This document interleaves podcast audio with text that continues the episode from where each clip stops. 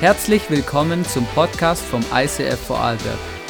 Wir wünschen dir in den nächsten Minuten eine spannende Begegnung mit Gott und viel Spaß.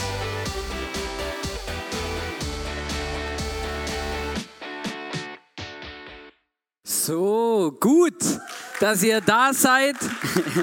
Ich bin auch da. Hey, wow, hey, mega cool. Schön, dass du da bist. Wir starten wirklich in eine sehr, sehr sehr, sehr, sehr, sehr, sehr, sehr, sehr, sehr, sehr, sehr, sehr, irgendwann weiß ich nicht mehr, wie man sehr sagt, spannende Message-Serie und zwar After Life. Hey, was wird nach unserem Leben passieren? Ähm, ich weiß nicht, wie es dir so geht, aber so in dieser ganzen Zeit von Corona rauf und runter habe ich so viele WhatsApp-Nachrichten bekommen mit irgendwelchen Verschwörungstheorien und Ideen, wie die Welt zugrunde gehen könnte und was so alles passieren kann. Und ähm, ist wirklich ein spannendes Thema. Und ich habe gemerkt, hey, wir machen uns in, unser, in unserem Leben eigentlich ganz wenig Gedanken darüber, hey, was kommt eigentlich am Ende dieser Welt? Oder was kommt eigentlich am Ende unseres Lebens?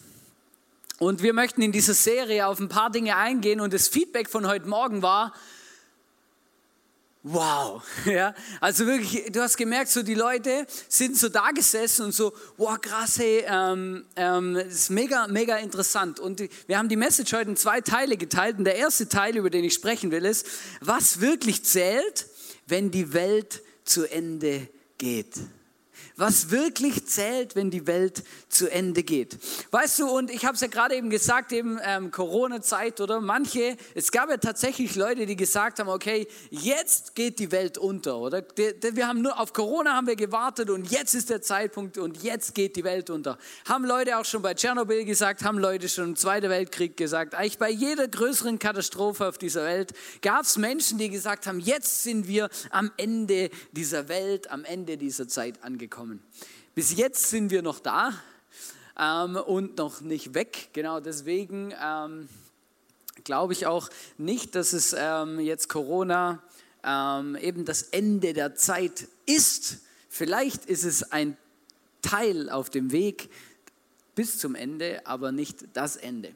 Ich möchte über ein paar Stationen sprechen, die in der Endzeit vorkommen. Und ähm, einfach, dass ich es gleich von vornherein gesagt habe, dieses Thema ist sehr, sehr komplex und unmöglich in dieser Zeit und auch hier von der Bühne so zu behandeln, dass es wirklich allumfänglich alles erfasst. Deswegen äh, habe ich euch äh, noch ein DIN A4-Blatt zusammengestellt, wo beidseitig bedruckt ist, ähm, wo viele Dinge über das Thema Endzeit draufstehen. Und das Wichtigste ist dazu, ähm, die Bibelstellen. Also ähm, über das, was ich jetzt reden werde, da findet ihr ganz viele Bibelstellen auf diesem Blatt Papier und ich möchte euch einfach ermutigen, lest es mal selber nach.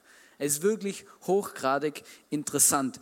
Ähm, ganz am Ende von diesem Blatt sind sogar noch wesentliche Zeichen, die die Bibel nennt, die passieren müssen, vor, bevor die letzte Zeit anbricht. Auch das ist ganz, ganz spannend, oder? Weil die Bibel sagt, das und das und das und das muss passieren. Vorher brauchen wir gar nicht drüber diskutieren, ähm, ob wir in der Endzeit sind oder nicht. Genau. Seid ihr, seid ihr, seid ihr ready? Ja, voll gut. Also ich, ähm, und das ganz wichtig, ich möchte noch eine Sache sagen, ähm, bevor wir jetzt da anfangen, weil man könnte hier eben viel sagen.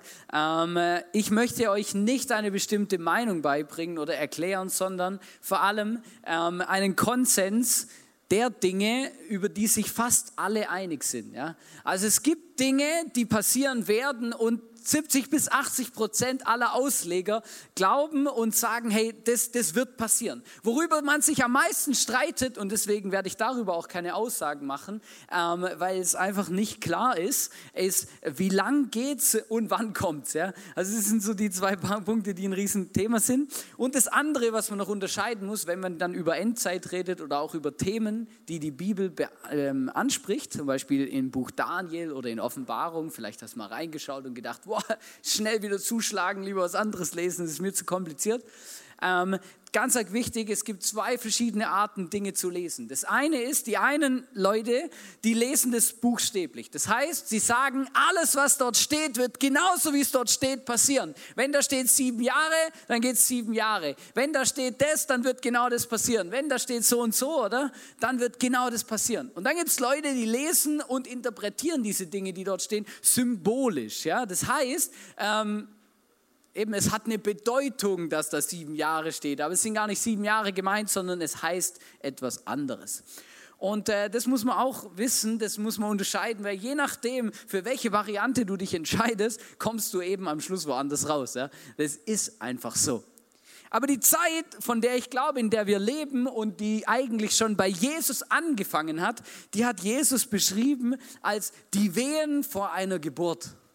Wir lesen in Matthäus 24, 7 bis 8, da heißt es, denn es wird sich ein Volk gegen das andere erheben und ein Königreich gegen das andere und es werden Hungersnöte sein und Erdbeben hier und dort. Das alles aber ist der Anfang der Wehen. Jesus vergleicht den, den Lauf unserer Zeit auf dieser Welt und dem Lauf der, der, des Endes eigentlich oder bis zum Ende, sagt er, ist wie eine Geburt. Ja? Also es, es, es fängt an und am Anfang, ich weiß nicht, ob du schon mal bei einer Geburt dabei warst oder nicht, aber ich war jetzt schon bei zwei dabei. Und am Anfang ist es so, die Wehen kommen und die sind noch so mit ganz großen Abständen, ja, also da, äh, Stunden können da dazwischen liegen, ja, und dann passiert es so, ja, und dann werden die Wehen immer kürzer und je kürzer die Wehen werden, desto näher rückt man dem Termin, dem Geburtstermin, oder? Und genau in dieser Zeit, glaube ich, befinden wir uns. Jesus sagt, hey, die, diese, diese Nöte und diese Dinge, die diese Welt, ähm, die Schwierigkeiten bringen, ähm, die werden zunehmen, je näher wir dem Ende der Welt kommen. Da zählt Jesus zum Beispiel auf Hungersnöte, Kriege, Erdbeben, Katastrophen und auch Seuchen.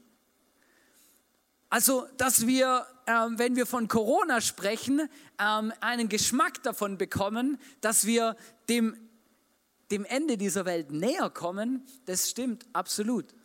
Der Punkt ist, wir haben die letzten Jahr, Jahrzehnte in einer Welt gelebt, wo wir von diesen Wehen nur wenig gespürt haben. Wir haben sie nur in den Nachrichten gehört, weil wir haben keine Krieg erlebt, keine Hungersnot, ähm, wenig Erdbeben, auch sonst nicht so viele Katastrophen, außer irgendwelche Leute, die mit Laster in irgendwelche Weihnachtsmärkte fahren oder so. Ja, solche Katastrophen gibt es auch hier, ja.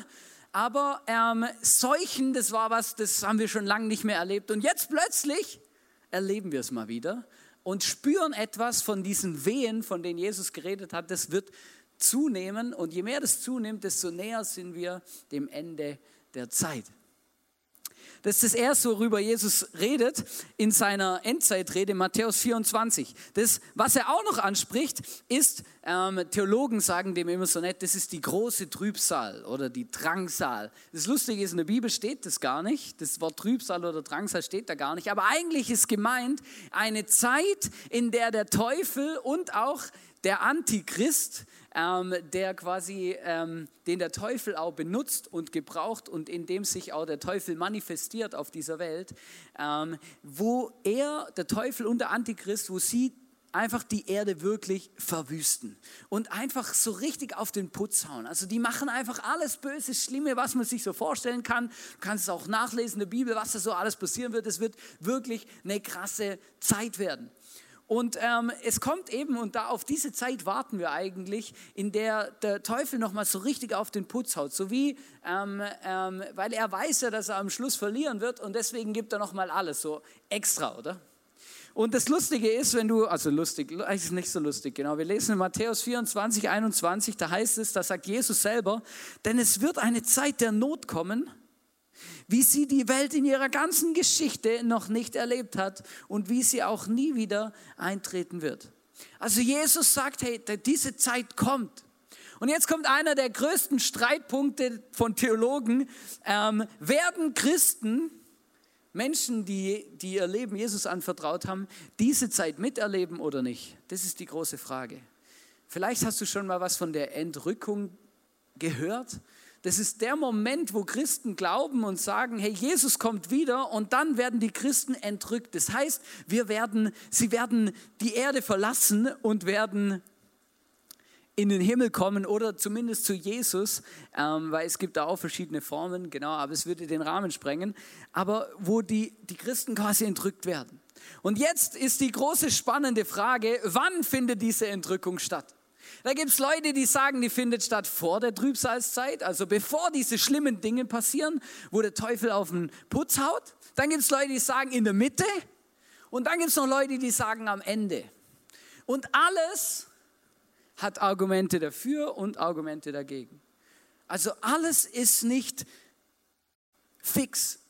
Und ich sage immer, und das ist wirklich meine Devise, alles, was Gott uns nicht sagt in der Bibel oder definiert, kann uns eigentlich wurscht sein.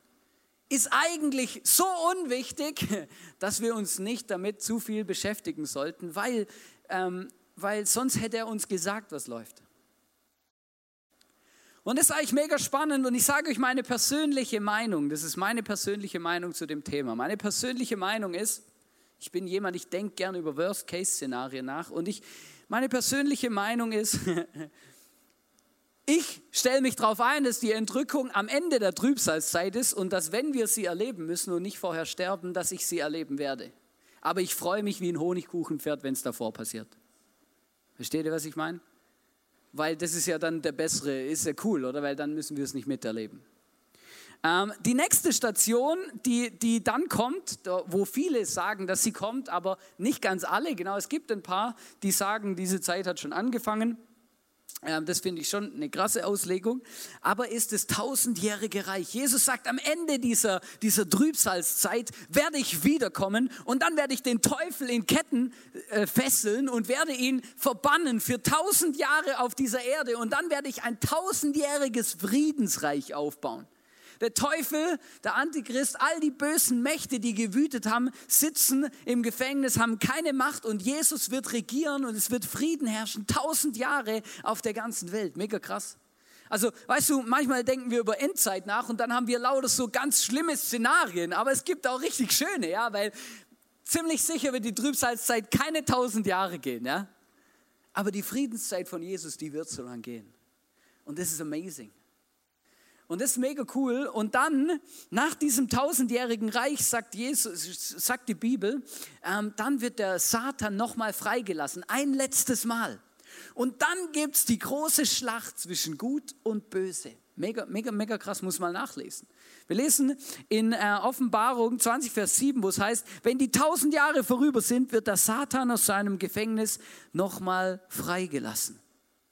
Und dann wird der Satan alle seine Mächte versammeln, alle Dämonen, alle bösen Mächte und Gott auch, alle seine Engel und alle guten Mächte. Und dann werden sie sich ein Battle liefern, wie es wahrscheinlich kein Hollywood-Film bis jetzt auf die Leinwand gebracht hat. Die Schlacht von Hells Klamm ist ein Scheiß dagegen. Das wird richtig Bam. Und dann, und das ist krass, es ist jetzt schon definiert, wer gewinnt nämlich Gott mit seinem Heer, wird dieses Heer des Teufels schlagen und verbannen auf Ewigkeit in das, was wir heute Hölle nennen. Und dann kommt etwas Spannendes, dann kommt das letzte Gericht, was manche auch als jüngstes Gericht bezeichnen. Der Moment, wo die ganze Menschheit vor Jesus steht und dann sich entscheidet, wo werden wir unsere Ewigkeit verbringen? Bei Gott im Himmel oder bei dem Teufel in der Hölle? Ich persönlich glaube, dass jeder Mensch ewig lebt. Die Frage ist nur, wo? Ich weiß, dass es auch Menschen gibt, die glauben, dass unser Leben nicht ewig geht. Vielleicht unser Körper nicht. In der Bibel heißt es, wir bekommen einen neuen Körper, aber unsere Seele und unser Wesen wird ewig leben. Und da möchte ich euch vorlesen aus Offenbarung 20, Vers 12 und 15, wo es heißt, und ich sah alle Toten vor dem Thron Gottes stehen, die Mächtigen und die Namenlosen. Nun werden Bücher geöffnet, über alle Menschen wurde das Urteil gesprochen, und zwar nach ihren Taten, wie sie darin beschrieben waren. Also Jesus ist auch noch nicht digital unterwegs und der macht noch Bücher auf. Keine Ahnung, vielleicht hat da Johannes, als die Vision hatte, auch ein iPad gesehen und konnte es nicht einordnen, gell? Wer weiß es schon so genau? Und dann geht es hier weiter. Auch das Buch des Lebens wurde aufgeschlagen. Und alle, deren Namen nicht im Buch des Lebens aufgeschrieben waren, wurden ebenfalls in den Feuersee geworfen. Und weißt du, du kannst dich viel mit dem Thema Endzeit beschäftigen und mit dem, was so alles kommt und was so alles auf uns zukommt. Aber das, was wir nicht wissen und was, worüber die Bibel nicht spricht, ist nicht so wichtig wie das, worüber die Bibel spricht. Und worüber die Bibel spricht, ist sogar Jesus persönlich, wo er sagt, ist dein Name in diesem Buch des Lebens aufgeschrieben. Wenn du in diesem letzten Gericht, wenn du vor dem Thron Gottes stehst, ist dann dein Buch in dem, ist dann dein Name in dem entscheidenden Buch oder nicht? Das ist die Frage, die sich stellt. Jesus, als er mit seinen Jüngern unterwegs war, schickte sie mal weg und sagt, geht und erzählt den Leuten vom Reich Gottes. Und das haben sie gemacht und dann haben sie gebetet und dann sind, dem, sind Leute geheilt worden, Wunder sind passiert, Zeichen und Wunder und Dämonen sind sogar aus Menschen ausgefahren. Sie haben Dämonen quasi besiegt durch Gebet und durch das, dass Gottes Kraft in ihnen gewirkt hat. Und dann kommen sie zurück und sind ganz stolz und freuen sich und erzählen Jesus, Herr Jesus, wir haben gebetet in deinem Namen und, und Dämonen mussten uns gehorchen und das ist passiert und das. Und wisst ihr, was Jesus zu ihnen sagt? Er sagt, freut euch nicht darüber, dass euch die Dämonen gehorchen, sondern er sagt, freut euch, wir lesen das in Lukas 10, Vers 20, glaube ich, Genau. Freut euch, dass eure Namen im Himmel aufgeschrieben sind. Also Jesus sagt, hey, entscheidend ist, dass dein Name im Buch des Lebens steht, dass wenn du mal vor Gott stehst, dass du dann weißt, wo du hingehörst. Dass du weißt, hey, ich werde meine Ewigkeit im Himmel verbringen bei Jesus. Mit Jesus. Und vielleicht sitzt du heute hier und du fragst dich, ja, danke schön, dass du mir das sagst, aber wie kommt denn mein Name da rein? Wie kann ich denn meinen Namen in dieses Buch des Lebens schreiben? Weißt du, und das ist jetzt krass. Weil genau das ist die Message von Jesus. Das ist genau der Grund, warum Jesus auf diese Welt gekommen ist. Er ist am Kreuz gestorben, weil Gott ist ein gerechter Gott. Da werde ich nächsten Sonntag drüber predigen, was es heißt, dass Gott gerecht ist und mit diesen Gerichten und mit dieser Gerechtigkeit. Aber Gott ist ein gerechter Gott und er verurteilt Menschen gerecht, nicht ungerecht. Und die Bibel sagt es und ich glaube das auch, weil ich erlebe das auch selber, dass kein Mensch von sich aus alles richtig machen kann. Kein Mensch sündlos leben kann. Kein Mensch einfach perfekt ist und gut ist und richtig und immer nur richtig handelt und richtig denkt und alles in Ordnung ist. Und genau weil wir das selber nicht schaffen, hat Jesus seinen Sohn auf diese Welt geschickt und hat ein perfektes Leben gelebt, weil er Gott ist und hat die Gerechtigkeit am Kreuz hergestellt, weil er hat sein Leben gegeben für deins und für meins. Und deswegen, wenn wir mal und wenn wir dieses Geschenk von Jesus annehmen, diese Gnade, dass er gestorben ist am Kreuz für mein und dein Leben, dann, dann sagt Jesus, schreib den Namen dieses Mannes, dieser Frau in das Buch des Lebens, weil ich bin gestorben für sie und für ihn. Das Gericht hat keine Macht mehr über diese Person. Wenn wir das machen, dann kommt unser Name in dieses Buch des Lebens. Deswegen ist Jesus so eine entscheidende, ein entscheidendes Momentum, weil er hat den Weg bereitet, dass wir Beziehungen haben können zum Vater, dass wir ewiges Leben haben können. Wir lesen in Römer 10, Vers 9, da heißt es, denn wenn du mit deinem Mund bekennst, Jesus ist der Herr, und wenn du von ganzem Herzen glaubst, dass Gott ihn von den Toten auferweckt hat, dann wirst du gerettet werden.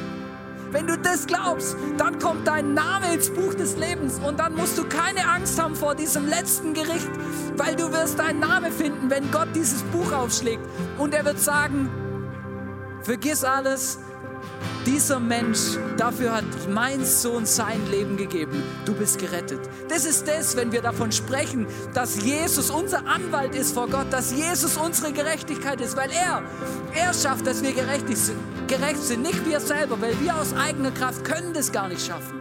Aber Jesus hat es für uns gemacht. Und unser Part ist nur, nehme ich es an oder nicht? Nehme ich es an oder nicht?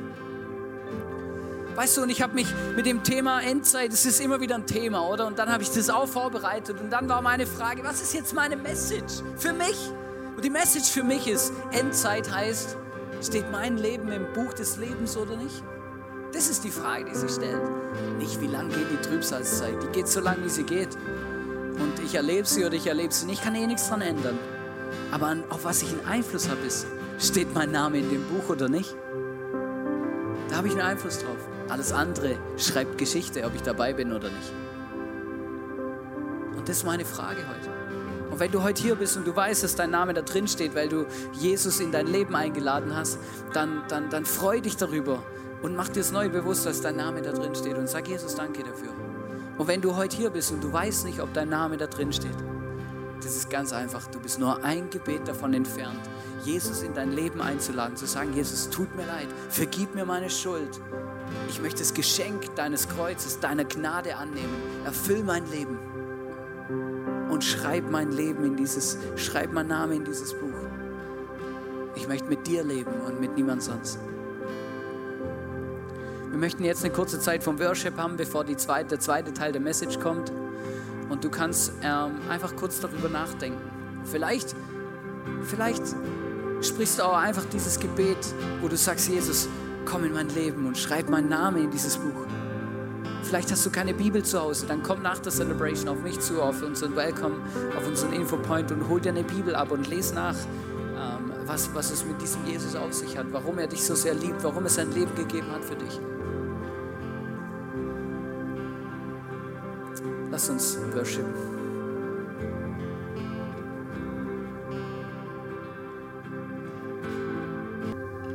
Danke, Band. Schau, ich finde es mega cool, dass wir diesen Song, wir singen ihn ja öfters am Sonntag, dass wir ihn jetzt gesungen haben. Weil wir singen hier, The battle belongs to you, Lord. Wisst ihr noch, was ich euch gesagt habe wegen der großen Schlacht, die am Ende kommt? Und von diesem, der Gott hat den Sieg. Das ist nicht nur in unserem Leben so, sondern es wird auch am Ende der Zeit so sein. Er ist der Gott, der, der siegt, der gewinnt, der, der alles einfach am Ende, einfach als, am Ende als König dastehen wird. Und am Ende, und das ist krass, am Ende werden sich auch alle Knie vor Gott und vor Jesus beugen, ob sie es hier auf dieser Welt getan haben oder nicht. Weil keiner eine andere Wahl hat.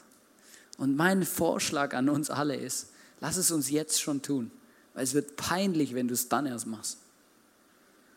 Es wird peinlich, wenn du es dann erst machst. Das ist mega krass. Der zweite Teil von der Message möchte ich einfach ganz kurz an, über das Thema reden, was am Ende wirklich zählt, und zwar was am Ende deines Lebens wirklich zählt. Weißt du, wir, es gibt eine Sache, die ist todsicher, nämlich, dass wir sterben werden. Und weißt du, was verrückt ist in unserer Welt? Wir machen uns über unseren Tod ganz wenig Gedanken. Wir sichern uns ab, machen eine Hochwasserversicherung, machen uns Gedanken über Finanzkrisen, über alles Mögliche verschwenden wir oder investieren wir Gedanken und Zeit ohne Ende. Aber was nach dem Tod kommt, interessiert uns nicht. Wir schieben es auf die Seite, so lang, bis wir vielleicht mal irgendwo damit konfrontiert werden.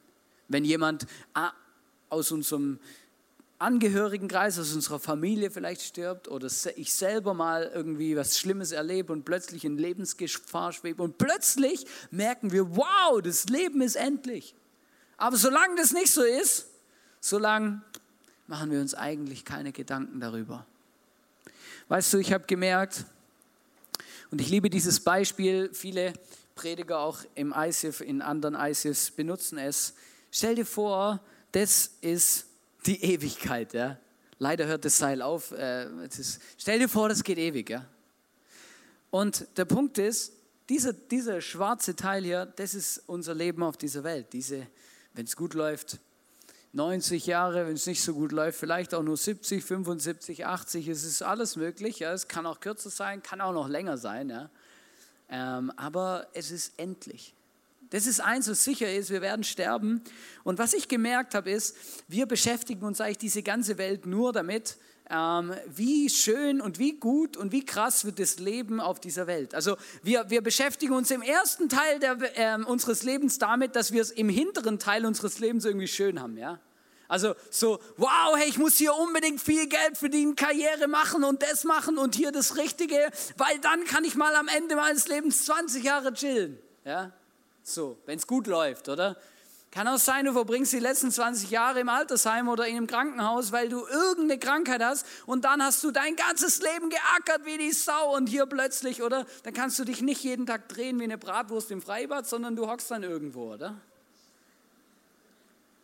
Weißt du, das ist wirklich, das ist wirklich krass, aber wir, wir leben leider mit einer sehr beschränkten Perspektive. Ich muss da nur mein eigenes Leben angucken. Ich das reicht schon, oder? Dass ich einfach merke, wow, hey, wir schauen ganz selten mal darüber hinaus und machen uns Gedanken, hey, was kommt eigentlich danach? Und wenn du die Bibel anschaust, und das ist mega krass, wenn du die Bibel anschaust, die Bibel redet so viel darüber, was danach kommt und was wir besser tun sollten, damit wir nicht nur bis hier leben und Dinge machen, die, von denen wir hier was haben, sondern auch Dinge tun, von denen wir auch hier noch was haben. Und das ist mega spannend, weil die, die Frage ist, was zählt am Ende unseres Lebens denn eigentlich wirklich? Und ich habe gemerkt, diese Frage, die, die, die, mit der beschäftigen wir uns ganz, ganz wenig und die ist uns irgendwie auch Wurst. Aber weißt du, ich habe mich dieses Jahr sehr intensiv mit dieser Frage beschäftigt, weil mein Bruder vor einem halben Jahr, Ende Dezember, gestorben ist. Mit 28. Viel zu früh. Ähm, er war krank, er hatte einen schweren Herzfehler und trotzdem war ein lebensfroher Mensch und ähm, hat eigentlich gelebt und er wurde wirklich plötzlich aus dem Leben gerissen. Sein Herz hat einfach aufgehört zu schlagen und er war tot. Niemand hat damit gerechnet, er war einfach weg. Weißt du, und jetzt, kommt diese jetzt kommen diese Fragen, die dann kommen. Ja, wo ist er jetzt? Was ist jetzt? Was ist jetzt? Was ist jetzt? Und dann plötzlich merkst du, wow, krass, was bleibt jetzt noch übrig? Und ich fand es mega spannend, weil mein Bruder hatte mehrere große, schwere Herz-OPs, ähm, wo er regelmäßig, also wirklich mehrmals in seinem Leben in Lebensgefahr geschwebt ist. Und wenn du mit ihm darüber gesprochen hast, was kommt nach dem Tod und wofür lohnt sich zu leben, hat er, andere, hat er andere Antworten parat gehabt, wie viele andere Menschen, weil er sich schon mehrmals damit beschäftigt hat, weil er bei manchen OPs nicht gewusst hat, ob er nach dieser OP wieder die Augen aufmacht oder nicht. Und du hast gemerkt, jedes Mal, wenn er die Augen wieder aufgemacht hat, hat er, hat er wieder viel bewusster gelebt viel bewusster gelebt. Die Bibel sagt in Psalm 90, ich glaube Vers 20 ist es, ich kenne mehr 12, kenne die Message schon fast auswendig, merkst Da heißt es, lehre uns bedenken, dass wir sterben müssen, auf dass wir klug werden. Menschen, die mit dem Tod konfrontiert werden, die leben schlauer als welche, die es nicht sind. Ja, das ist wirklich krass. Manchmal ist es auch eine Katastrophe, dass es was Schlimmes passieren müssen, dass wir uns erst Gedanken darüber machen. Und solange nichts Schlimmes passiert, tun wir so, als ob das nicht existiert. Und wenn dann was Schlimmes in unserem Leben passiert, dann gibt es auch eine Perspektive, wo wir sagen können, eigentlich ist es Gnade, weil wir kommen dann auf die richtigen Dinge. Manchmal sind schlimme Dinge in unserem Leben gut, es ist Gnade, weil wir dann plötzlich anfangen, Dinge zu ändern und über Dinge nachzudenken, über die wir sonst nicht nachdenken würden. Weißt du, warum erzähle ich das alles? Ganz einfach, weil es hat mich zutiefst beeindruckt, das Vermächtnis meines Bruders anzuschauen. Das Vermächtnis meines Bruders anzuschauen und darüber nachzudenken, hey, wie viel seines Lebens hat er für das gelebt und wie viel seines Lebens hat er für das gelebt? Und du hast es überall gesehen. Es hat mich beeindruckt, zum Beispiel seinen Kontoauszug anzuschauen und zu sehen, wo, für was und wohin sein Geld geflossen ist. Der hat Dinge unterstützt und gespendet an Organisationen, das haben wir alle gar nicht gewusst. Hat niemand gewusst. Hat nur Gott gewusst und er. Er hatte ein Patenkind in, irgendwo in, in, in, in Asien, glaube ich, oder in Afrika. Ich tut mir leid, aber er hatte ein Patenkind in der dritten Welt, genau, wo er unterstützt hat. So viele Dinge und du hast es, und dann wurde plötzlich sichtbar, für was hat er gelebt, weil du siehst, da siehst du alles. Du siehst, was wohin gegangen ist und wofür dein Leben gelebt hast. Plötzlich wird sichtbar, du kannst ähm, den Kalender anschauen und sehen, wie wichtig es da ist und und und. Und weißt du, was mich beeindruckt hat? Als seine Beerdigung war, und viele sagen, sogar der Mesner dieser Kirche, also der, der, der Hausmeister der Kirche, hat gesagt, es war wahrscheinlich die größte Beerdigung, die in, diesem, die in unserem Dorf, wo ich aufgewachsen bin, jemals stattgefunden hat. Weißt du, und das hat mich beeindruckt. Weißt du warum? Weil ich gemerkt habe, dass ganz, dass mein Bruder ganz viele Menschen so positiv beeinflusst hat, dass sie eine Beziehung zu ihm hatten. Es ist, gibt, in den meisten Fällen ein gutes Zeichen, wenn viele Leute zu deiner Beerdigung kommen. Es gibt auch Fälle, und das ist das, was ich mir überlegt habe, wo ich mir denke, wow, hey, dann wäre mein Leben völlig daneben, wenn ganz viele Leute zu meiner Beerdigung kommen und sagen, Gott sei Dank ist er endlich weg.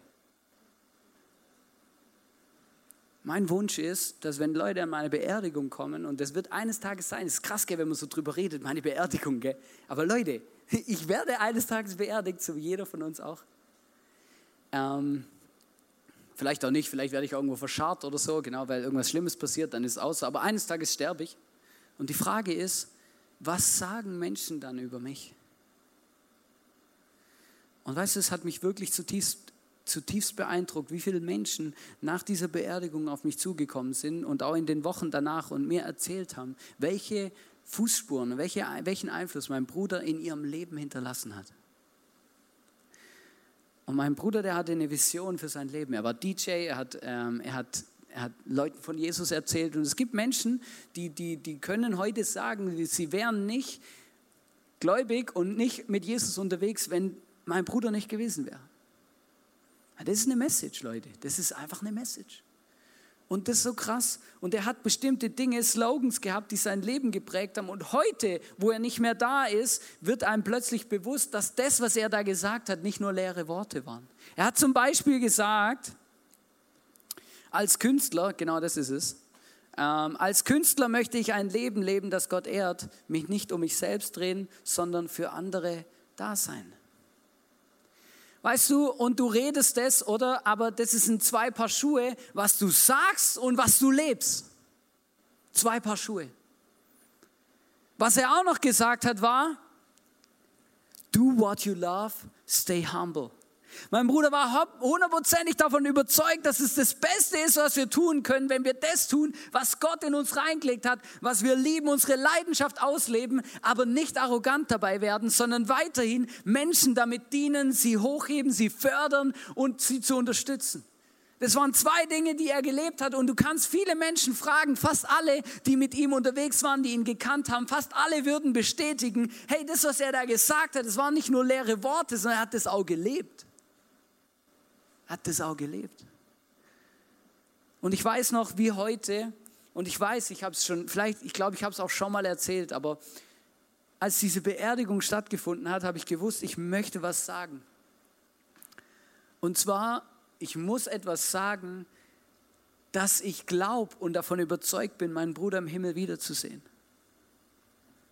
weil er war mit Jesus unterwegs und ich bin mit Jesus unterwegs und unsere beiden Namen stehen im Buch des Lebens und deswegen werden wir eines Tages werden wir uns wiedersehen und wieder gemeinsam Zeit verbringen im Himmel bei Jesus.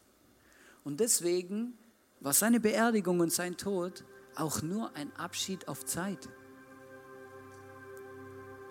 Und das ist eine krasse Perspektive. Das zu glauben, es zu wissen. Also es geht nicht darum, dass, dass er nicht fehlt oder dass man nicht traurig ist. Das ist Blödsinn. Meine Tochter hat dem letzt gefragt, ob, ob er eigentlich sein Handy im Himmel mitgenommen hat, oder? Mussten wir erklären, dass es nicht so ist. Wir können keine Videos mehr schicken, oder? Es ist nicht so easy. Aber es ist ein Abschied auf Zeit. Nach dieser Beerdigung sind Leute auf uns zugekommen, auf mich, aber auf meine Familie, haben gesagt, hey, wie könnt ihr eigentlich in so einer Situation so viel Hoffnung haben? Und es gibt nur einem, eine Antwort. Das ist Jesus. Leute, weil wir eine Hoffnung haben, weil wir, nicht, weil wir nicht, nicht wissen, was danach kommt, sondern weil wir genau wissen, was nach diesem Leben kommt, nämlich eine Perspektive von einem Leben mit Jesus, weil unsere Namen im Buch des Lebens stehen, die von meinen Eltern, meiner, die von meinen Freunden, von seinen Freunden, von jedem Einzelnen von uns, die wir ihn vermissen auf dieser Welt, aber es ist ein Abschied auf Zeit. Weil irgendwann wird auch meine Zeit und auch deine Zeit auf dieser Welt zu Ende sein. Und die Frage ist, und das ist wirklich krass, aber die, meine Frage ist, hey, für was leben wir unser Leben? Für was? Weißt du, ich habe es heute Morgen gesagt und ich sage es heute Abend nochmal. Mein Bruder, der war bekannt dafür, dass er nicht so viel lernt. Und ich habe immer zu ihm gesagt, Mensch, hey, du kannst doch nicht einfach so immer durch deine Schule schlittern, ja? Du kannst doch nicht einfach immer so tun, als ob, als ob das nicht existiert, so, ja? Also, weißt du, das war immer so, so wenn er am Montag ein Referat hatte, dann gab es am Sonntag, war dann immer so ein Familienevent, ja? Mein Bruder sein Referat fertig machen, oder? Oder, oder irgendwie, ja. Aber weißt du, er hat jeden Abschluss gemacht. Er hat auch, er hat nachher noch studiert, Betriebswirt, er hat das alles gemacht, aber du hast nie gemerkt, dass er was macht. Weil wenn du gefragt hast, hey, hast du Zeit? Oder wenn es darum ging, in der Kirche was zu bewegen, oder wenn jemand Hilfe gebraucht hat, dann hast du von meinem Bruder nie gehört, sorry, ich habe keine Zeit, ich muss lernen oder so ein Quatsch. Nie. Nie. Und ich weiß heute warum. Weil heute merke ich, hey, seine Betriebswirtschaftsbücher haben wir weggeworfen. Die Beziehungen, in die er investiert hat, die gibt es immer noch. Unsere Welt, unsere Gesellschaft, die hat, die hat ein bisschen ihre Prioritäten verschoben. Mein Bruder hat immer gesagt, weißt du Hannes, ich, ich muss keine Eins schreiben, eine Zwei reicht auch. Wenn es drauf ankommt, reicht auch eine Drei. Es gibt Dinge, die sind auch wichtig, vielleicht sogar noch wichtiger. Denk mal drüber nach. Und das, das ist was, das, das, das hat mich ganz tief getroffen, weil ich plötzlich gemerkt habe, wow, ja, er hat so recht gehabt. Es gibt Dinge, die sind wichtiger, wie die Dinge, die wir vielleicht gerade im Moment glauben oder wo wir das Gefühl haben, dass sie sind. Und wie oft lasse ich Leute sitzen oder, oder, oder habe keine Zeit für die wirklich wichtigen Dinge des Lebens, weil ich irgendwie das Gefühl habe, ich muss, keine Ahnung, irgendwie Geld verdienen oder einen Abschluss machen mit Bestnoten oder weiß der Geier was. Weißt du, eine Gesellschaft, die lebt nicht nur davon, dass Leute lauter Einser schreiben. Tut mir leid, wenn ich das einfach mal sagen muss. Du wirst auch nicht gut in dem, was du tust, wenn du einfach nur Einser schreibst. Weil einen guten Job zu machen, da brauchst du auch Sozialkompetenz, Konfliktmanagement. Das lernst du nur sehr bedingt in der Schule. Was es auch braucht, ist Durchhaltevermögen und dran zu bleiben. Auch das kann man abseits der Schule lernen.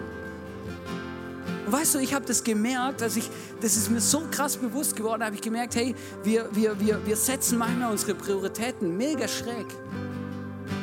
Weil es macht dich nicht glücklicher, wenn dein Konto voller wird. Weil vielleicht kannst du, wenn du gesund bist und gesund bleibst, kannst du dich 20 Jahre lang wie eine Bratwurst im Freibad in der Sonne drehen, weil du in Rente bist. Ja?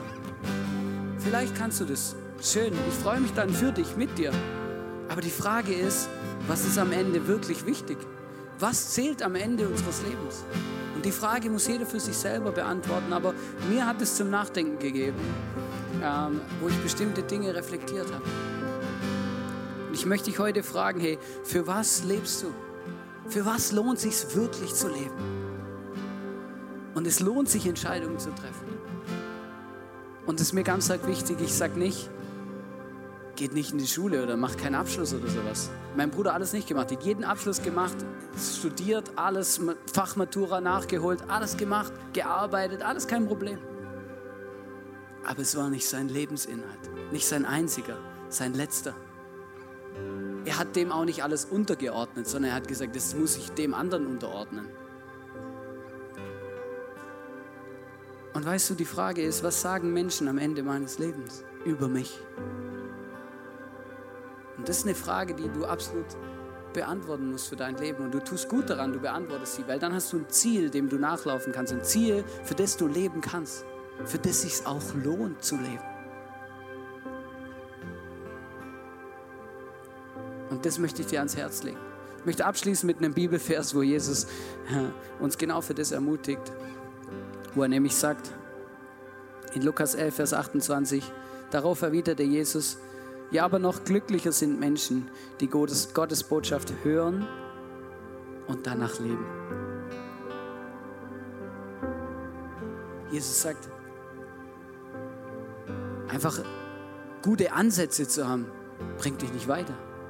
Auch die richtigen Dinge zu kennen und zu wissen, bringt dich auch nicht weiter. Sagt sie, hey, wer das hört lebt, der wird am Ende seines Lebens, am Ende dieser 80 Jahre, vielleicht auch perspektivisch aus der Ewigkeit zurückschauen können und sagen, ja, ich war ein glücklicher Mensch, ich habe für die richtigen Dinge gelebt. für die richtigen Prioritäten, für das, was wirklich zählt.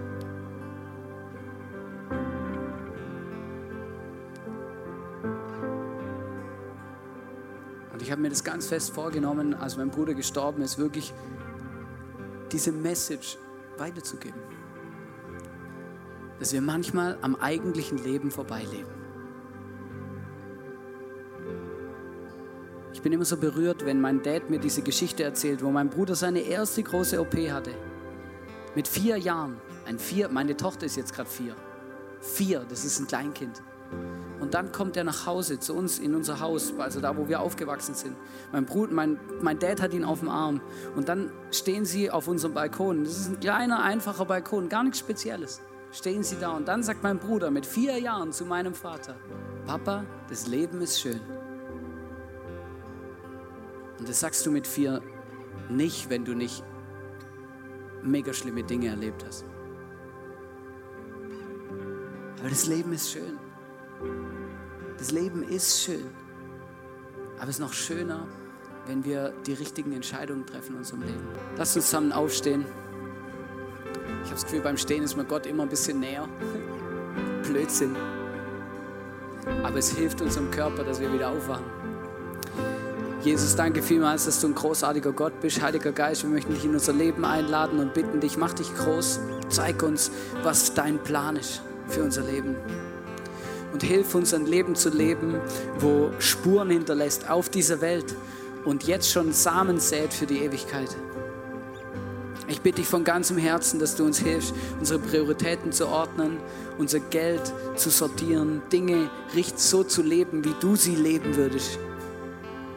Hilf uns, Dinge auch loszulassen, die gar nicht so wichtig sind, wie wir das Gefühl haben, dass sie wichtig sind. Danke, Jesus, dass du mit uns unterwegs bist, dass du uns hier niemals im Stich lässt. Amen.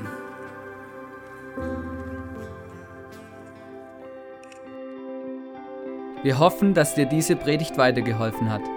Wenn du Fragen hast, schreib uns eine Mail an info at icf-vlbg.at. Alle weiteren Informationen findest du auf unserer Homepage.